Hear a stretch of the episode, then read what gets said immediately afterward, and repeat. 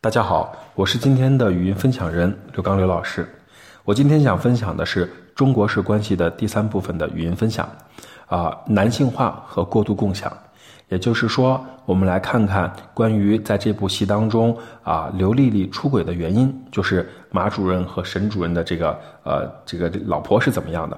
那在中国式关系当中呢，我们呃看到了一个胡可这样的胡可，胡可饰演了一个经历两次婚姻的女性。在和老马马国良生活了十八年之后呢，选择了离婚，和婚内的出轨对象沈主任走到了一起。剧中的胡可温柔、善解人意、善良，怎么会选择出轨呢？很多人把这一切归结于刘丽丽的极品妈妈，也就是马主任的极品丈母娘。其实呢，这和极品丈母娘呢有关系，但是也和剧中人物刘丽丽人物自身的这个这个性格特点也有一定的关系。剧中的刘丽丽是和妈妈相依为命的，基本上唯母命是从。好脾气的她呢，在二婚后唯一和丈夫约法三章的就是，不可以说自己妈妈不好，要听自己妈妈的话。也就是说，不管发生什么，妈妈在自己的人生中永远是第一位的。好像除此之外呢，刘丽丽是都可以包容的。刘丽丽看到了母亲从小到大带大自己的不容易，也理解母亲为自己做的一切。所以，对母亲的很多行为呢，也就变得比较放任。从本质上来说，这个丈母娘的作呢，有一部分是刘丽丽促成的。刘丽丽呢，和妈妈在心理学上来说呢，算是一种共生关系。说到俗气点呢，就是树和藤的关系，谁也离不开谁。老马马国良马主任呢，对刘丽丽来说代表着安全感、责任、担当，但是。刘丽丽还是无法忍受老马简单粗暴、不体贴、不懂温柔、不解风情的样子，而沈韵，也就是这个婚姻当中的第三者沈主任的出现，恰好的弥补了刘丽丽缺失的一切。她温柔，和刘丽一样的刘丽丽一样的细腻、善解人意，会关心人，比老马更懂得知寒问暖。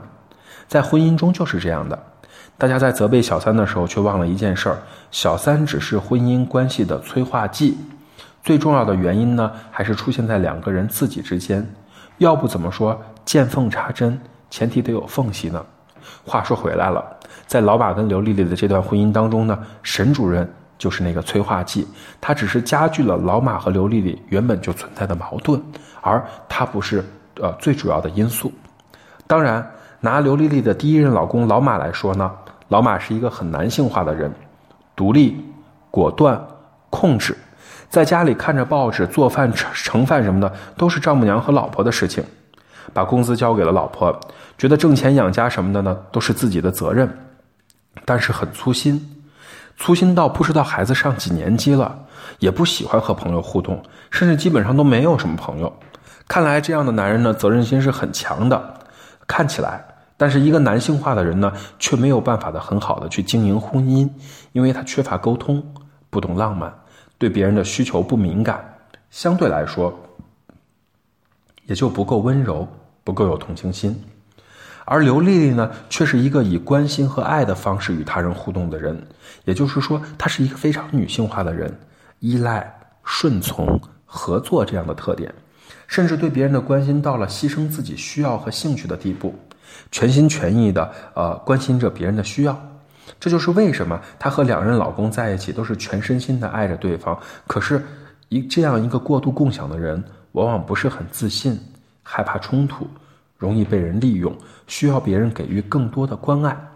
在人格心理学中研究显示呢，与女性化特征的人结婚，他的满关系满意度呢会更加的高，而和一个男性化的人结婚呢，是不幸婚姻的指标。也就是说，在这段关系当中，马主任觉得自己是幸福的。但是刘丽丽是不幸的，为什么呢？因为她所需要的关心、体贴、温柔，恰恰是老马不能给予的。而沈主任相对于老马而言，他没有那么 man，没有那么的有魄力，甚至没有老马那样的胆识。但是对于一个需要温柔体贴的女性而言呢，他甩了老马几条街，他更会关心人，也更理解人。如果说沈韵的爱是体贴、理解、呵护的话，老马的爱表现的是包容、忍耐和不计较，这两种爱呢，没有谁好谁不好，只是看你需要什么。世界上的爱有千百种，需要的、适合的，就是最好的爱。这就是我今天的语音分享的全部内容，男性化和过度亲密，希望大家喜欢。在未来的日子里呢，我们努力提供更多的原创，跟大家来互动，帮助我们对心理学的一些知识，还有对一些解读变得更加的深刻和专业。请记得，不管你在哪里，世界和我陪伴着你。再见。